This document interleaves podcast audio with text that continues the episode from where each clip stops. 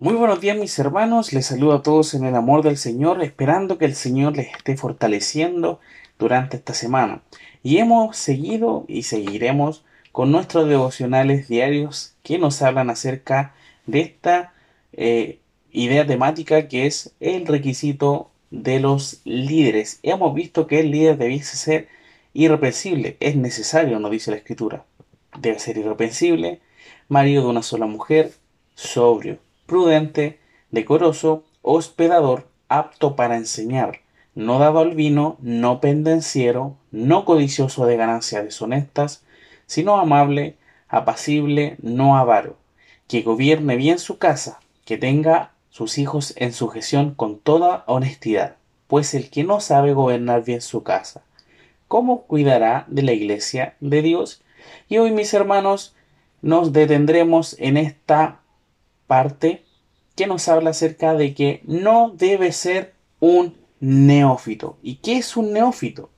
Esa palabra, mis hermanos, se refiere a un recién plantado, un recién convertido, una persona que es un novato, un inexperto.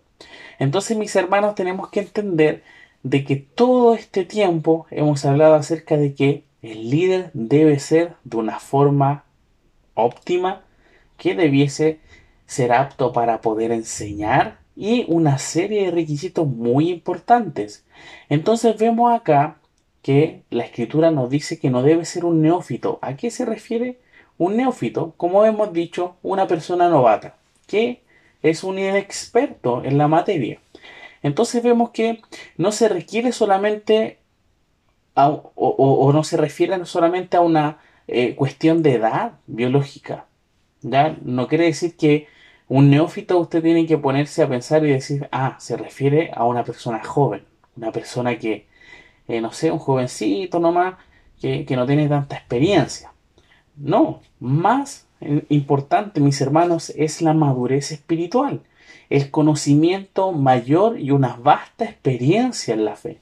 Entonces, por eso es importante que la persona no sea un, recién convertido, recién cristiano, porque no va a saber cómo en la vida de creyente, solamente de hace poco haber conocido al Señor. Esas personas, mis hermanos, se caracterizan por, por, por ser personas que tienen muchas ganas de conocer al Señor y están constantemente asistiendo, eh, buscando, leyendo, estudiando, etc. Son personas que realmente aman querer aprender más del Señor. Entonces muchas veces, ¿qué pasa? Se le hace un mal poniéndolos adelante en un cargo que ni siquiera ellos conocen. Y eso es muy peligroso para la iglesia. Y peligroso principalmente para la persona que la ponen en un cargo, en una posición realmente importante en la iglesia, pero que uno tiene que tener mucho cuidado. Entonces, se requiere un tiempo de preparación y cierto periodo de, prueba primero, en que pueda ganarse la confianza y respeto de los demás miembros. O sea, no puede ser una persona que haya llegado hace un mes, hace dos, tres meses a la iglesia y que diga, ah, no, es que este hermano se ve como que, que tiene una, una pinta de líder. No, no, para nada. Debiésemos primeramente conocerle, saber quién es esa persona, conocer a su familia, a sus hijos, y ahí recién esperar un tiempo. ¿Por qué? Porque esto no es una cosa, ah, ya hizo una, visita en una semana y, y conocí al hermano, no. Usted tiene que conocer a su hermano en todo ámbito, en momentos de dificultades, en momentos de realmente de gozo también. Son diferentes etapas que se ven dentro de la vida cristiana y que con un o con uno, dos o meses eh, realmente no se puede ver. Entonces por eso es importante que un anciano tenga una base sólida, sólida de conocimiento y experiencia para poder detectar y refutar las falsas enseñanzas. Entonces, ¿cómo va a ver usted una persona recién llegada a la iglesia? Una persona inexperta en lo que es la escritura y lo pone en un lugar de esa forma. Realmente no va a funcionar. Y va a ser un daño tremendo para la iglesia porque esa persona lleva sobre sus hombros una carga de responsabilidades que no son cosas materiales, son personas. son hijos de Dios, son personas salvadas por el Señor. Entonces no son cualquier administración. Y por eso es importante que nosotros nos fijemos en esto. Se necesita madurez y sabiduría para guiar, aconsejar a los fieles en la vida espiritual. Entonces por eso no puede ser cualquier persona. Necesitamos conocer a esa persona.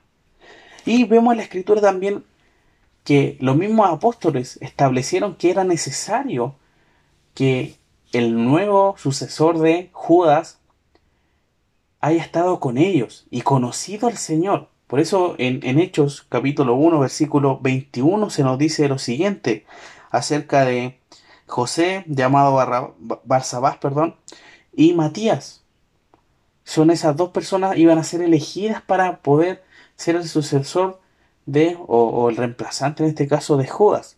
Y vemos que dice, dice acá, es necesario pues que de estos hombres que han estado junto con nosotros todo el tiempo que el Señor Jesús entraba y salía entre nosotros. Entonces dice que comenzando desde el bautismo de Juan hasta el día en que de entre nosotros fue recibido arriba. Uno se ha hecho testigo con nosotros y de su resurrección, perdón. Entonces tenemos que ver que era necesario que esa persona haya estado en esos en esos eventos. Entonces no podía ser cualquier persona. Al igual acá. Acá no puede ser cualquier persona que, llegue recién a la iglesia. No, no podemos eh, eh, poner esa responsabilidad a una persona que realmente no es inexperta. No importa que sea una persona de edad avanzada. Sino que lo principal es la madurez espiritual. Así que mis hermanos vamos a tener un momento de oración para que podamos estar siempre atentos y no ver esa situación que veamos quizá una persona que la veamos crecer, que, está, que ama al Señor, que, que conoce al Señor y, y ponerlo en un lugar donde realmente no debiese estar todavía. Así que es importante poder orar por el crecimiento adecuado de los creyentes, no un crecimiento forzoso, porque tristemente pasan muchas consecuencias cuando se hacen de esa forma. Así que vamos a orar. Te agradecemos Señor porque tu palabra es clara, es verdadera y nosotros tenemos que someternos a ella. Gracias porque nos das estos parámetros para que podamos elegir a miembros o, hermanos fieles para que vayan a, a, este servicio que es el poder ser líder de iglesia. Te agradecemos, Señor, porque tú eliges a esas personas y a nosotros nos das también algunos parámetros para que podamos detectar y orar por aquellas personas. Te pedimos para que nosotros también, eh, nuestro liderazgo de iglesia pueda ser lleno del conocimiento para que pueda detectar y refutar estas doctrinas falsas que entran dentro de las iglesias, que crezcan en madurez y sabiduría para poder guiar a los miembros de la iglesia local. Te agradecemos, Señor, por este tiempo de aprendizaje. En el nombre de Jesús. Amén.